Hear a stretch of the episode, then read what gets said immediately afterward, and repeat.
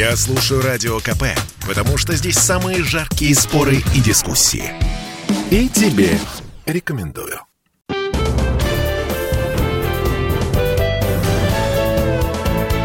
Гость в студии. Друзья, радио «Комсомольская правда» и в преддверии своего юбилея Стас Намин у нас сегодня в гостях. Музыкант, композитор, а, художник и еще огромное количество телеведущий на данный момент. Вы, можно вас так назвать? А в каком сейчас? смысле? Ну, вас видно сейчас на телевидении, вы в жюри находитесь конкурса. Ну, я не телеведущий. Это, это, это все-таки это разница, да, принять? Ну, огромная, принципиальная разница. Во-первых, здравствуйте, Стас. Здравствуйте, да. Заранее не будем поздравлять, рады вас видеть. Спасибо. Долго при... соглашались принимать участие, э, э, соглашаться ли на э, то, чтобы сесть в кресло голос 60 Да, я, честно говоря, это не мое амплуа, действительно. Я вообще обычно не участвую в подобных шоу. Но, в принципе, вот как бы шоу «Голос» я уважаю. Я считаю, что это очень интересный шоу телевизионный. Вот детский голос. И вообще, в принципе, голос показывает таланты, действительно, которых никто раньше не видел и не представлял себе, что у нас в стране такие есть таланты. Вот. Но сидеть там в жюри, конечно, не мое. Но я все-таки решил, что да, потому что, ну, собственно, я вообще просьбам Первого канала не отказываю, потому что они тоже ко мне относятся с уважением. И я стараюсь, в общем, а ответить чем же, тем на, же. Насколько это сложно оценивать? Ну вот, они же все разные. А я не оцениваю. И там. они прекрасные. Я, вы знаете, не оцениваю. Я отношусь с уважением к факту, то, что люди вообще приходят и вообще что-то показывают, то, что они умеют.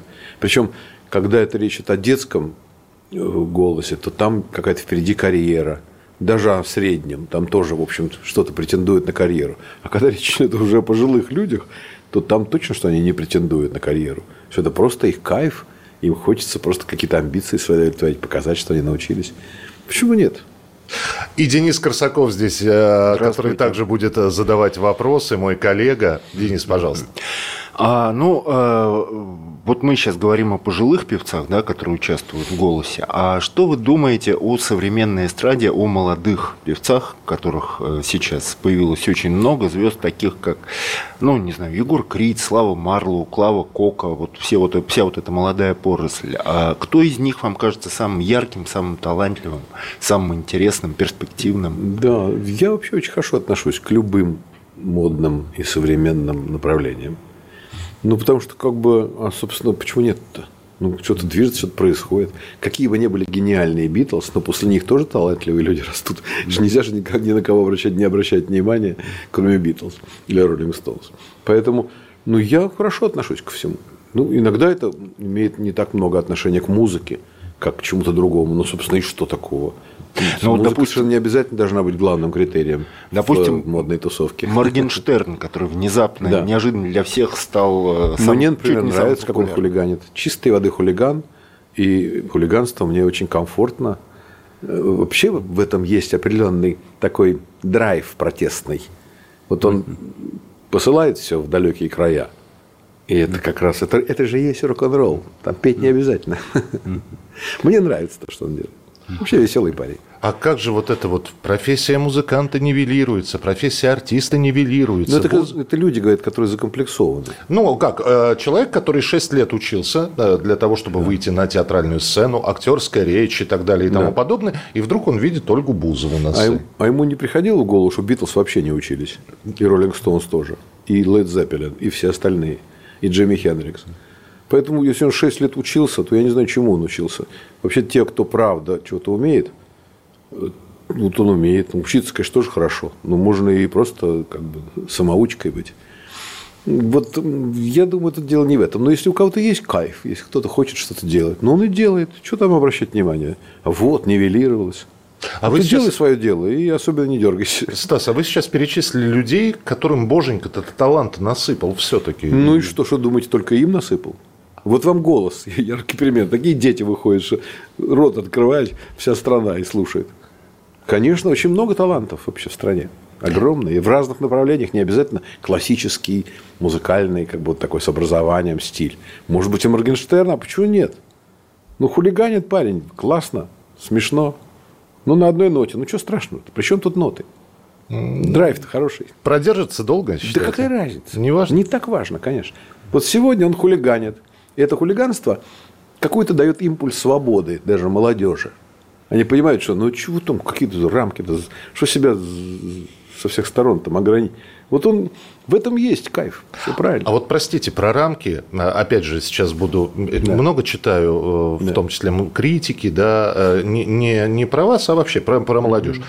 Пора вводить культурные советы. Что у нас лезет? Я в этом не понимаю ничего. Я могу только сказать такую вещь, что, конечно же, когда я говорю о рамках, то я имею в виду людей с какой-то определенной внутренней культурой, угу. которые все-таки не допускают пошлости. Ну вот когда пошлость, но что такое пошлость, трудно же определить. Критерий пошлости не существует. Вообще критерий вкуса а не существует. Да, потому что вот Вольтер первый об этом сформулировал в памфлете. Но реально все-таки мы же внутри понимаем, где пошло, где, ну, в основном, да, ну, хотя бы эксперты, ладно. И если мы говорим о Мангенш... Манген... как его, Моргенштерне, то я вот то, что я слышал, я особой пошлости-то не видел там. На, ну, хулиганство, ну, отвяз, ну, такой, ну, ну, ну, ну хамства нету никакого, и, и свинства нету. Поэтому, а вот в какой-то попсе, там, вот я сейчас не знаю их там названия, не слушаю внимательно, но тем не менее, бывает откровенная пошлость. Даже если они там поют не фальшивят, да кого волнует пение? Пошлость-то идет не в нотах. В подаче, во, да во многом. И в текстах. И в текст, конечно, конечно. Я почему про эти культурные советы? Вы же как э, лидер группы-то сталкивались с утверждением репертуара? Ну, это разные вещи. разные, с чем мы сталкивались в те времена советские, это такое откровенная цензура идеологическая, такой вкусовщина такая вот советских редакторов, которые, которые сами не виноваты, может быть, их там насаждали, а потом воспитали, у них самоцензура появилась. Но это другая история. Сейчас-то, если говорить о советах, то это кто это должен что, кому советовать? А кто будет командовать парадом-то? Заслуженный, народный, а расцелованный, награжденный. Я понятия ну, не имею. и я не понятия не имею, про кого говорить. Я не заслуженный, не народный. У меня нет регалий никаких. Вот если мы вспомнили те времена, да, а, вы внук Анастаса Микояна. Более того, ваше настоящее имя Анастас Микоян. А вы внук одного из самых влиятельных а, людей в советской стране, ну, как, как бы легендарный человек. Как вам это помогало или мешало в жизни, вот, когда вы были молоды совсем, в 70-е ну, как годы? вам объяснить? Я даже не знаю. Ну, как вам объяснить вам? Ну, во-первых, нас было 10 внуков. 5 девочек, 5 мальчиков. Мы все воспитывались как одна семья, дружили друг с другом очень, и по сей день дружим. И как бы у всех сложилась разная жизнь. Ну, как это кому помогало, а кому нет. Ну, вообще, как бы, ну, для того, чтобы было понятно примерно принципы жизни в семье Микоянов, то вот Анастас Иванович Микоян имел пятеро детей. Все пятеро были мальчики, родились у него. Вот когда им исполнялось там 17-18, они добровольцами ушли на фронт. Вот четверо из них военные были. Один погиб под Сталинградом, трое там вот остались военными, в том числе мой отец военными летчиками на всю жизнь. Ну вот это вот вы говорите влиятельный там политбюро. Но это кто сейчас из таких крутых влиятельных отправляет добровольцами на войну своих детей? Поэтому ну, помогало в каком смысле? Вот Володя, который погиб э, под Сталинградом, его не хотели брать, потому что он только закончил летную школу. Школу его на фронт, на передовую брать не хотели. И он как-то за ужином сказал деду, я ненавижу, проклятая фамилия Микоян, сказал он. Дед говорит, так, почему, что тебе не нравится? Он говорит, из-за нее меня не пускают на фронт. И дед действительно помог ему. Попросил, чтобы его взяли на фронт, и он погиб. Вот, вот и бабушка, там как мама Володя, всю жизнь вот всегда винила себя, что она согласилась на такую вещь. Но тем не менее, ну вот помог он один раз в жизни. Да что такое помог? Как можно помочь-то? Вы же понимаете, как устроена жизнь. А вы можете вот рассказать о своем деде, э, какую он слушал, например, музыку? Слушал ли он ваши композиции? Потому что вы же ну, уже слышал, записывались. Ну вот мою первую пластинку он действительно один раз послушал, когда я ему принес ее, он не знал, что я этим занимаюсь. И ну, послушал ее, сказал, очень хорошая музыка, а почему там фамилию ты поменял? У меня же там Стас Намин был псевдоним. Что, тебе не нравится фамилия? Я ему говорю, что вот э, я подумал, что если будет написана группа Микояна, получится почти группировка. И примкнувший к ним. Он расхохотался. И, мы там, значит, вот Ну, великолепный юмор у него был. Вообще очень человек симпатичный был. А какую музыку он вообще любил слушать? Ну, это трудно сказать. Я вообще особо не знаю, чтобы он слушал музыку много. Друзья, руководитель группы «Цветы» Стас Намин сегодня с нами в эфире. Мы продолжим разговор через несколько минут.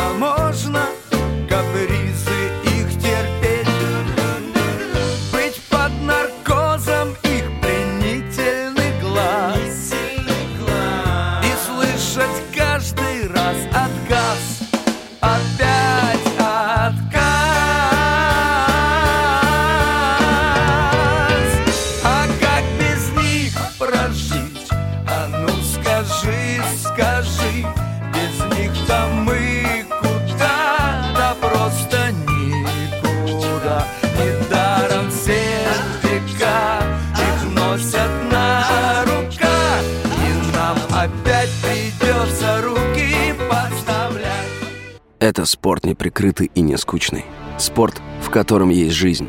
Спорт, который говорит с тобой как друг. Разный, всесторонний, всеобъемлющий. Новый портал о спорте – sportkp.ru О спорте, как о жизни.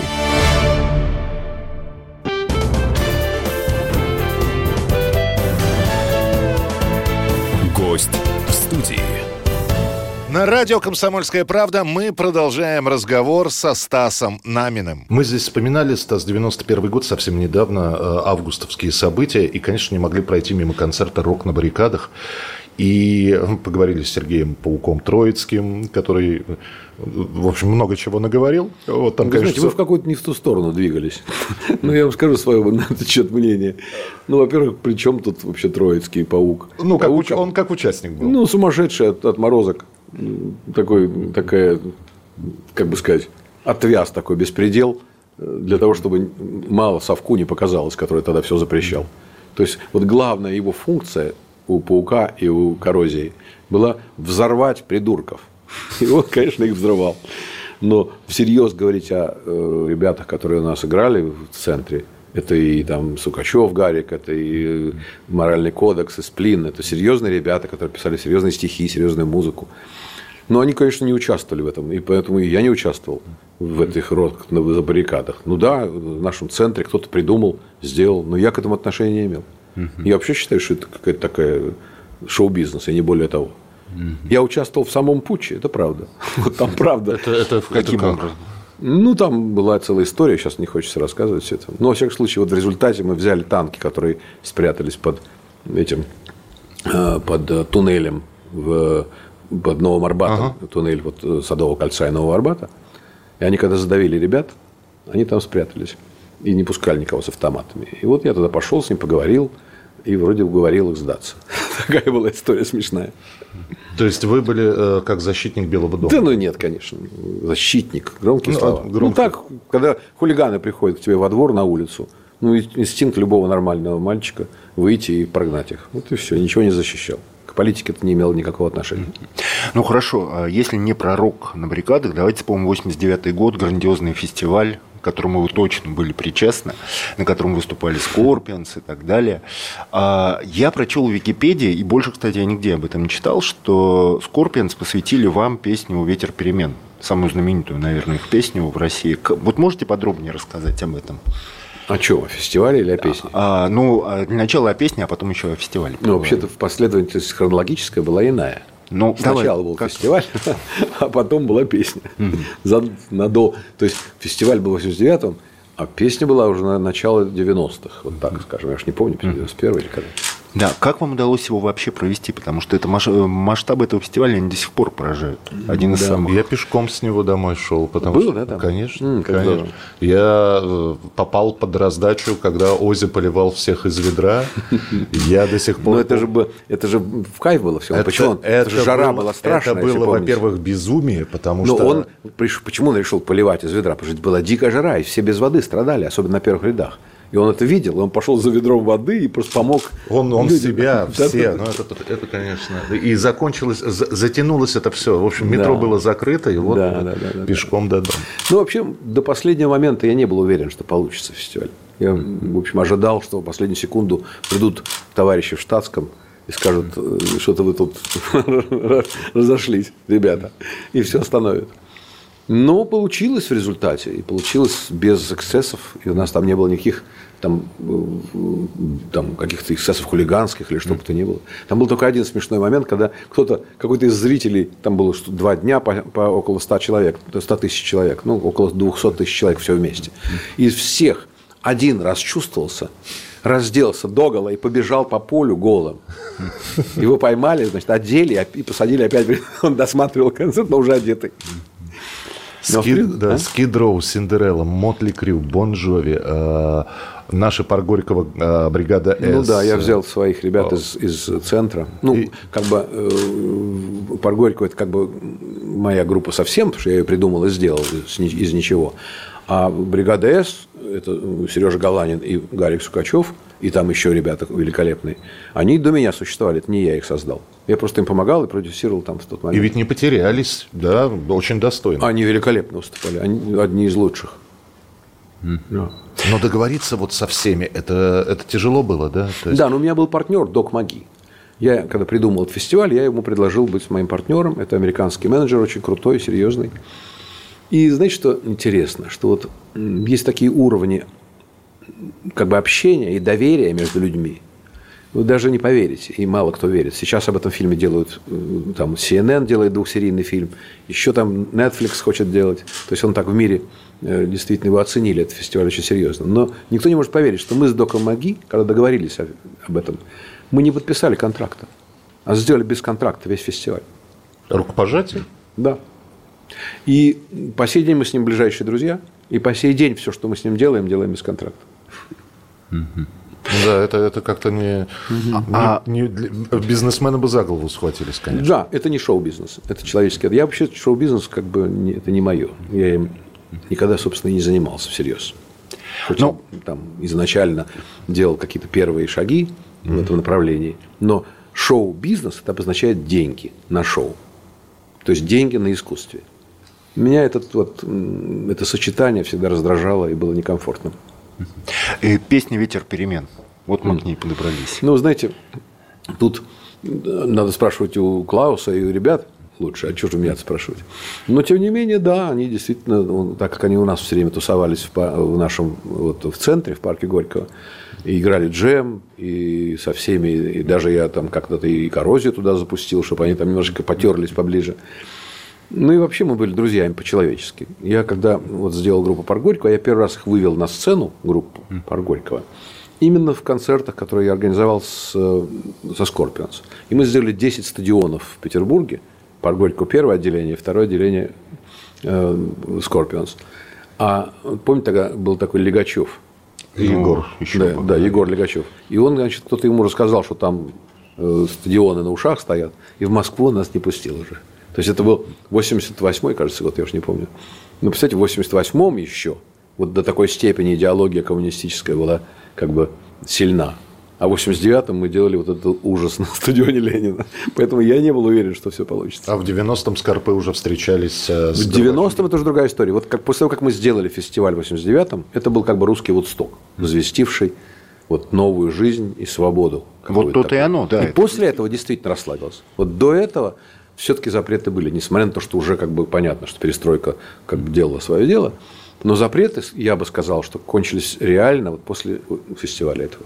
А вот, кстати говоря, парк Горького – это единственная э, российская, там, советская еще группа, которая добилась реального успеха в Америке. Почему вот прошло 30 лет уже э, с того момента, как песня, там, Бэнк и Moscow Calling, они Вы занимали- не, не до конца знаете ситуацию все это. Дело в том, что реально, ну, в общем, пар Горького, в принципе, это такая как бы экспортная ре- реинкарнация группы «Цветы». Потому что я всех музыкантов взял тех, которые раньше работали в «Цветах». Кроме Коли Носкова, который работал в ресторане, я его взял оттуда. Поэтому, сделав группу, я ее специально изначально делал на экспорт. Поэтому они у меня пели на английском языке. Я специально следил за каждым шагом, за каждой нотой, за, каждой, за каждым текстом, и за имиджем, за всем на свете. То есть, имея в виду, что успех в этом смысле, конечно, составляется из разных кубиков, из разных пазлов, которые должны сложиться в одну картинку. И если хоть один будет не совпадать, картинка будет поломана, и успеха не будет. Там очень много нюансов существует. Начиная от там, музыки, текста, аранжировок, исполнения, записи самой, имиджа, куча всего. А после всего, когда все это уже сложилось и, скажем так, успешно, еще надо дальше иметь правильную стратегию э, вот, как бы презентации этого проекта и его раскрутки, так если говорить по, по бытовому. Вот, поэтому все это вот я три с половиной года работал над этим проектом, придумав его во время тура, когда нас впервые группу «Цветы» выпустили за границу в 86 году. Я был запрещен всю жизнь, и вот мне было уже 35 лет, когда меня первый раз выпустили. И там в туре мне пришло в голову, что надо, конечно, сделать экспортную группу, которая не просто будет хорошо играть и петь, как цветы там делали, нас великолепно принимали, но все-таки приходили на концерты, потому что мы были первая группа из России. А вот правильно, как бы, чтобы люди приходили, потому что любили песни и знали их уже. Я вот хотелось мне попробовать там свои силы и какой-то амбиции свои проверить в этом плане. Смогу ли я сделать, вот, пробить железный занавес американского шоу-бизнеса? Группа «Цветы», театр, телевидение и многое-многое другое. Об этом Стас Намин продолжит с нами разговор через несколько минут.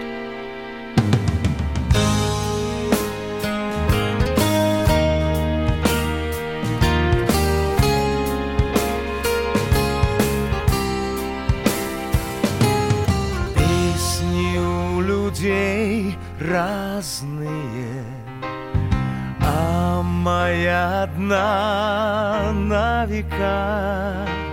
Звездочка моя ясная, как ты от меня далека.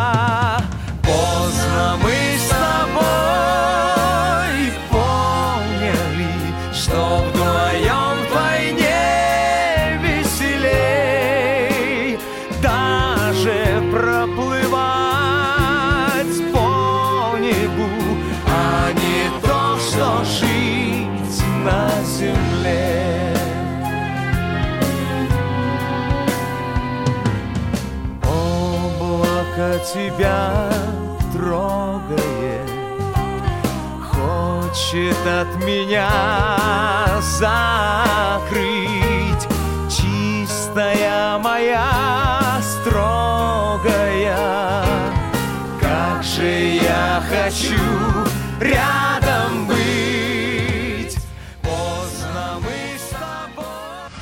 Каждый мужчина должен построить дом, вырастить сына и настроить приемник на Радио КП. Я слушаю Радио КП и тебе рекомендую.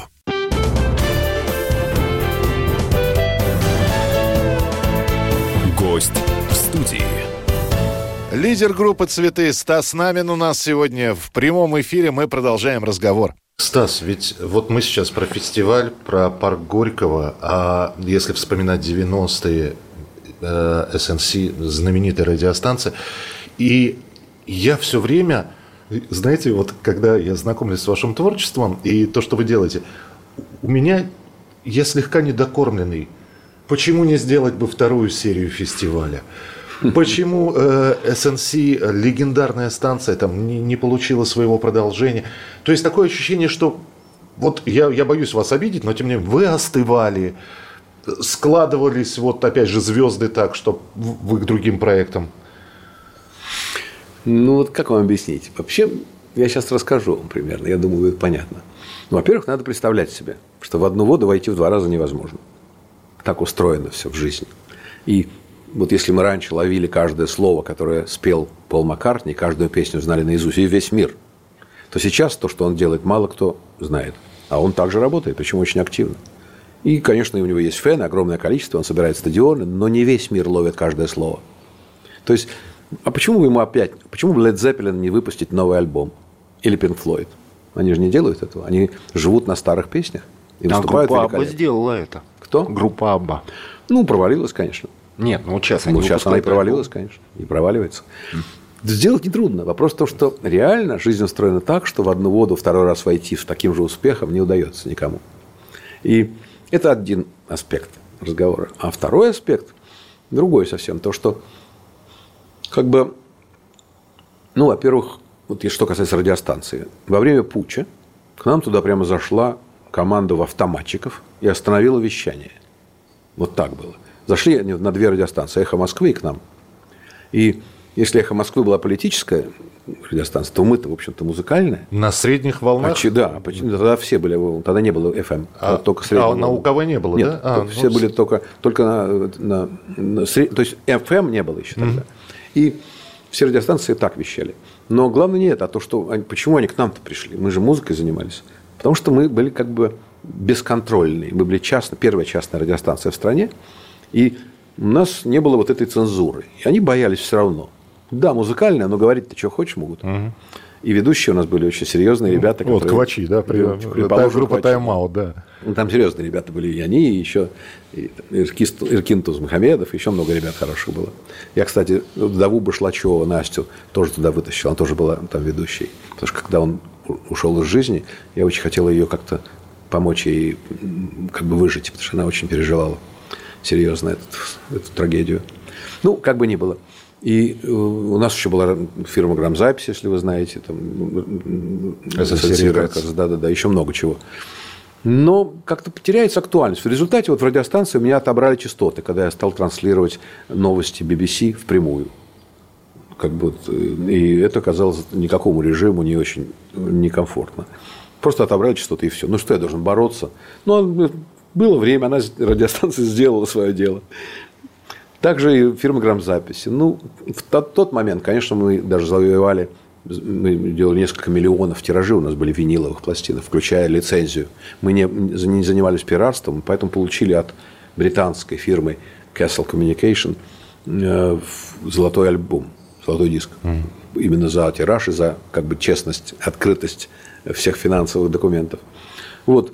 Но как бизнес я никогда не рассматривал ни радиостанцию, ни, ни фирму грамзаписи. Как-то это не была кормушка. Я не собирался делать ее на всю жизнь своим как бы вот. Это был скорее такой социальный как бы прорыв. То, что вот не, не разрешено было раньше, то, что, о чем невозможно было даже помыслить, помечтать, вдруг оказалось возможно. И Горбачев тогда в какой-то момент сказал, что не запрещено, то разрешено. И эта фраза меня спровоцировала на очень много разных хулиганств, потому что действительно, если это Конституцией не запрещено, а запрещено какими-то инструкциями внутреннего порядка, то мы закон не нарушаем. И рок-н-ролл не был запрещен по Конституции. Он же не был антисоветской деятельностью. Вот. А, поэтому вот то, что я делал тогда, скорее было связано с каким-то прорывом, желанием, вот, выйдя из тюрьмы, которая тогда существовала, э, в общем, что-то сделать, что даже трудно было представить в свое время. Вот. И когда заканчивал, когда кто-то отнимал частоты или что-то по каким-то причинам еще э, останавливался какой-то проект, мне было важно, что он свершился и полноценно существовал, сделав свое дело. А сколько лет он должен дальше еще просуществовать, это, наверное, не так важно. А потом, я, я просто, да, но это удивительно. А потом, значит, э, это какая-то игра на преодолении. А театр, да, ну, центр Стаснами, а театр. Ну, как? Я просто не могу понять. Но ведь вы же понимали, какой это будет геморрой. Я не про репертуар, не про артистов, а вот про всю вот эту административно-бюрократическую... Вы, вы абсолютно правы. И я, конечно, не собирался это делать. Несмотря на то, что я очень любил театр с 70-х, был на всех премьерах в стране, знал и любимого лично, и там, я не знаю, Галю Волчек, и всех-всех, кто может быть только. То есть, и вообще и Табаков был моим другом, и там, ну, перечислять невозможно. Я ходил на все их премьеры, и мы все дружили. Вот. И Но сделать самому театр я, конечно, не собирался, не, не планировал никогда. Но случилось так, что один мой друг имел театр, какой-то, такую какую-то, какую-то лабораторию там, творческую, не знаю, что это. Они существовали где-то в ЗЛК, где-то там. И он решил закончить с этим в жизни переехать куда-то в другую страну. Пришел ко мне, говорит, вот у меня все документы, готовый театр. Ты можешь у меня взять? Я говорю, нет, не в состоянии. Имея в виду, что я чем я всем занимаюсь, еще театр мне на голову, все. Это уже мне будет конец. И потом я поехал в Штаты, и один мой друг, э, продюсер э, мюзикла «Волосы» легендарного, который вот сделал его на Бродвее в свое время, Майк Ба, Майкл Батлер его зовут. Он сделал его на Бродвее, взорвав Бродвее, если вы помните. А после этого с Милошем Форманом они сделали фильм э, «Волосы». Он пригласил меня на спектакль в Голливуде. Я прямо с самолета был и думал, что сейчас посплю, наверное, как потушит свет, потому что, знаете, разница во времени. Но было так круто все, и так вообще динамично и неожиданно для меня, что я не только не спал, я просто после спектакля подошел к нему и предложил ему сделать вот такой в Москве, в России. И он согласился, и в результате мы взяли нескольких актеров, пять или шесть, не помню. А у меня театра не было тогда. Это просто вот началось все с мюзикла. И я тогда уже собрал вот труп для этого мюзикла. Тогда я восстановил группу «Цветы», которую закрыл в связи с тем, что я сделал из нее парк Горького. Но потом она 10 лет не существовала. И парк Горького развалился. И, да, кстати, я не рассказал вам про парк Горького. Mm-hmm. Что-то мы сбились на другие темы. Так вот, сделав его, давайте я да, продолжу, да, то, а да, то забудем совсем. Да. Сделав его, значит, я после того, как на фестивале мне удалось его там как трамплин использовать для парка Горького тоже, и он э, и парк Горького стал действительно знаменит в мире – Э, потому что я, ну, я его поставил сразу со всеми звездами в трансляцию на 59 стран мира. Его одного, потому что довольно дорого стоило, поэтому я потратил большие деньги, но его поставил туда. И получилось, что они прошли среднюю стадию развития любой группы. Они сразу из ничего, с нуля, потому что это был второй концерт в жизни на фестивале. Первый был со Scorpions год назад, а второй был... Больше они никогда на сцену не выходили до этого. И сразу после этого они стали сразу знаменитыми в мире. То есть это такая э, нереальная ситуация. И я их послал на гастроли в Америку. А там один из гитаристов, один из музыкантов этого сам решил сделать революцию и украсть у меня э, группу, название, и сам дальше продолжать.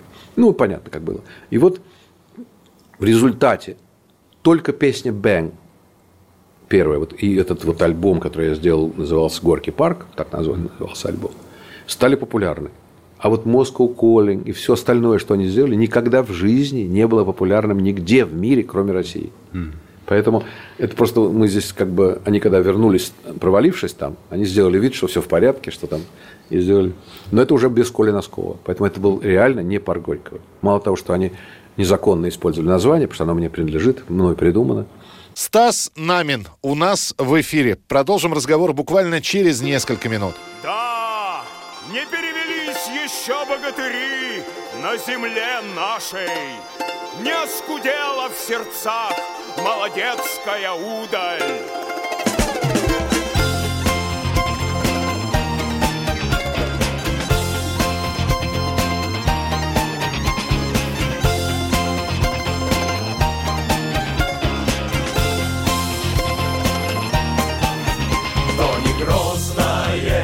Богатырская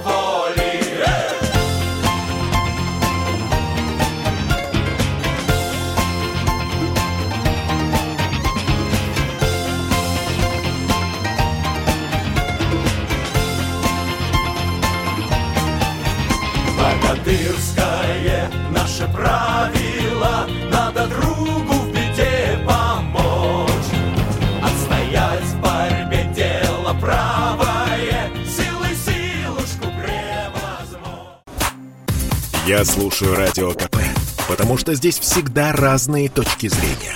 И тебе рекомендую.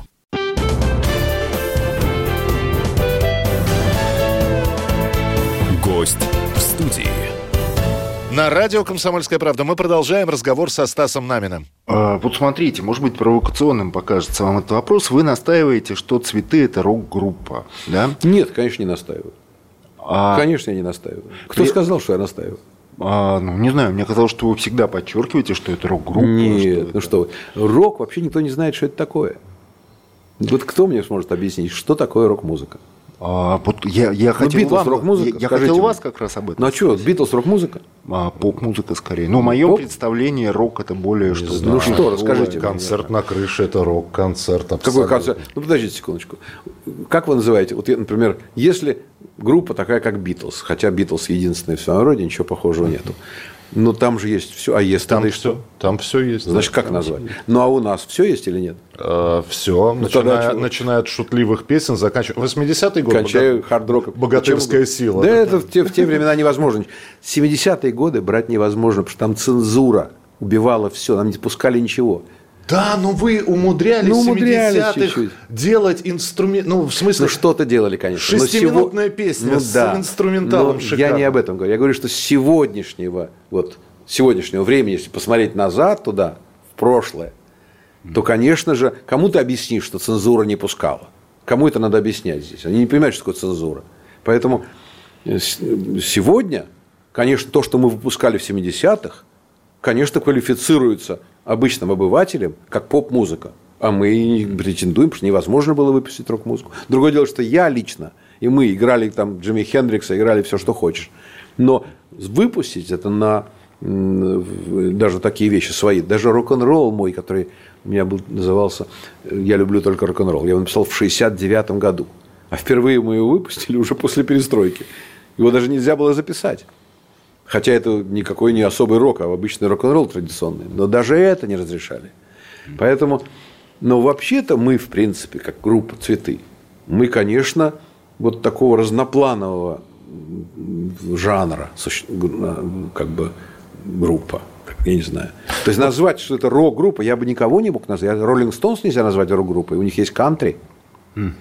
Я никого нельзя назвать. Я могу вам назвать, там, я не знаю, неожиданно. А Элтон Джон – это чистая поп-музыка. Но вам в мире это все называется рок-музыкой. Понимаете? Поэтому в мире никто не заморачивается. А вы рок-музыка или поп? Да кого это волнует? Вот Роллинг Стоунс, если вы помните Скорсезе фильм про Роллинг Стоунс, помните, знаменитый, художественный, ну, он такой делал документальный, снял концерт, и на него там, как бы, к нему сделал разные интервью и так далее. Ну, это Мартин Скорсезе, да, он не делает просто кино. Поэтому он сделал фильм про Роллинг Стоунс. И этот концерт Роллинг Стоунс, там было много гостей у них. И выступала там, я не знаю, там эстрадные девчонки, поп-певицы американские, которые к рок-музыке не имеют никакого отношения. Ну и что? Там никто не заморачивается. Вообще музыка бывает все двух, двух видов. Знаете об этом? А, Хорошая и плохая. Совершенно точно. Поэтому я бы не утруждал себя. Вот, а вы рок или не рок? А говорят, вы сейчас собираетесь снимать сериал а, про группу «Цветы». Вот как это? Что- да, что есть такая проект? мысль, действительно. И, в общем, даже уже сценарий написан. Это 50-летняя история группы «Цветы». И через нее одновременно какая-то история нашего рок-н-ролла российского. Во всяком случае, те, с кем мы начинали вот в 70-х. То есть это через призму цветов, да? Ну, потому что мы же все вместе дружили и знали друг друга, и выступали много, и там, я не знаю. То есть у нас эта компания была одна и та же. Ну, например, когда мы сделали «Звездочку мою ясную» выпустили, Боря Гребенщиков в 80-х уже позвонил мне, попросил ее спеть. Он спел «Звездочку мою ясную». Там э, Андрюша э, там писал, что нет ничего, кроме Битлз и цветов. То есть вот такие были романтические у нас. Я его учил на гитаре играть в свое время. В Это 80 когда он только начинал Конец тайм 60-х. Когда тайм, тайм Machines они В называли. 60-х еще, они Да, школьная группа была. Вот. Поэтому у нас много очень общего, и мы друг друга уважаем и любим, по большому счету. Я, во всяком случае, несомненно, очень уважаю все эти команды, с которыми мы начинали. И они остались до сегодняшнего дня и очень достойно существуют, с моей точки зрения.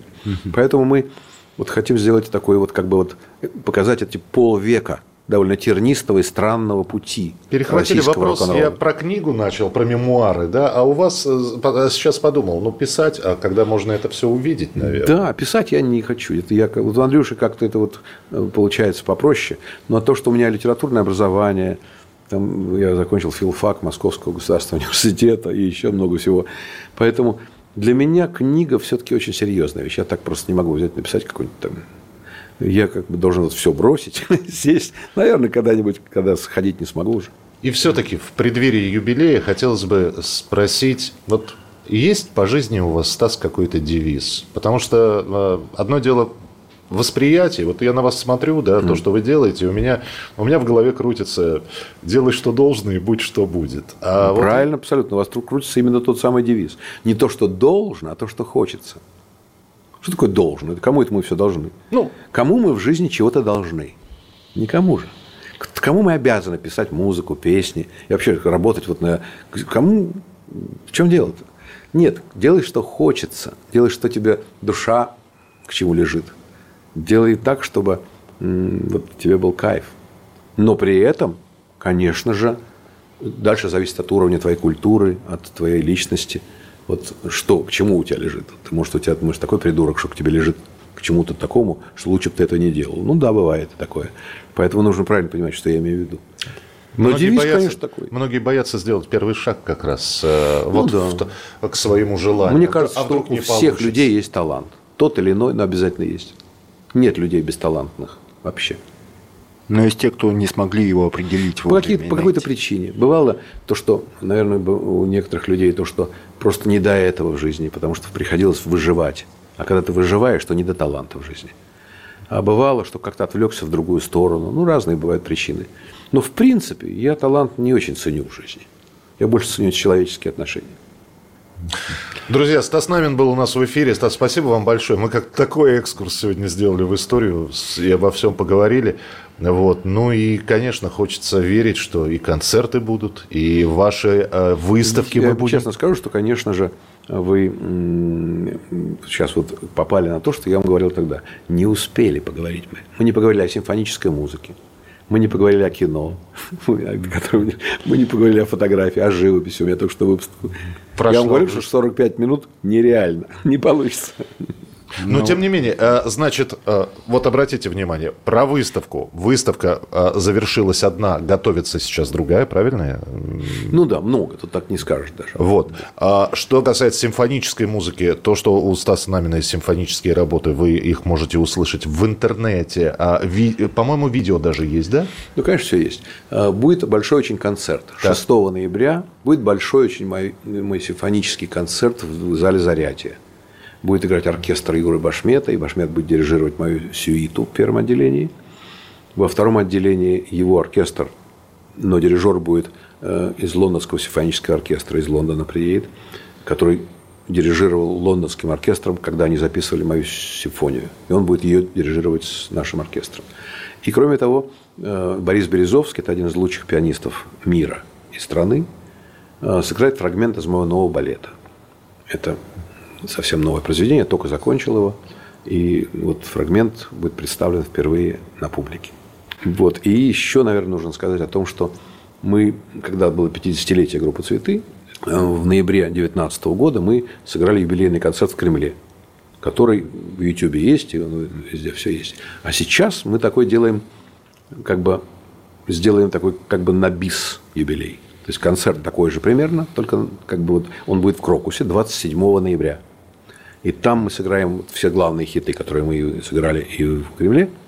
Но кроме этого сыграем новый альбом, который вообще еще никто не слышал. Я его написал вот буквально в прошлом году. То есть это вот во время изоляции и пандемии на даче я смотрел, как растет трава, наблюдал за растениями и бабочками, слушал журчание ручья и вдруг написал авторский альбом впервые в своей жизни. То есть я никогда авторский альбом не писал. Всегда у меня были и другие композиторы, и другие стихи там какие-то. А тут и тексты, и музыку. Мне кажется, что это самое удачное, что я в этом жанре сделал. Ну что ж, Шестова академическая музыка, э, серьезные такое, инстру... э, такие симфонические композиции, а 27, 27, 27 ноября. 27 ноября это и вроде как день рождения, очередной юбилей группы «Цветы», плюс... То есть конец юбилея. Конец сказать. юбилея Тот был в начале, Да. а этот в кон- в конце, на бис. Стас, приходите к нам еще, есть о чем поговорить. Спасибо вам большое за то, что вы были сегодня у нас в эфире. Спасибо.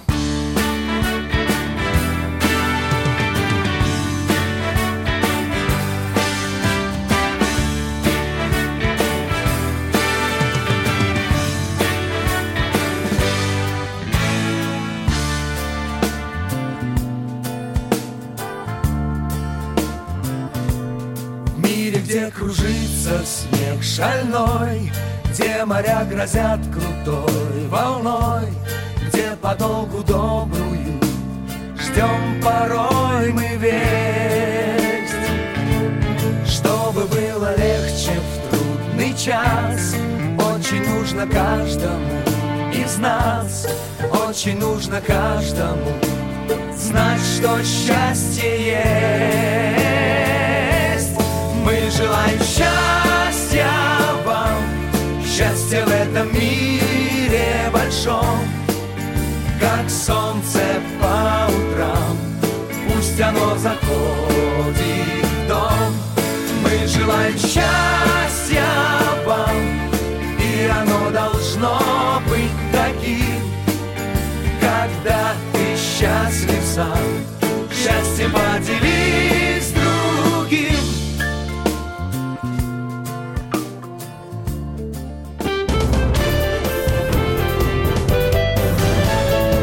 Гость в студии.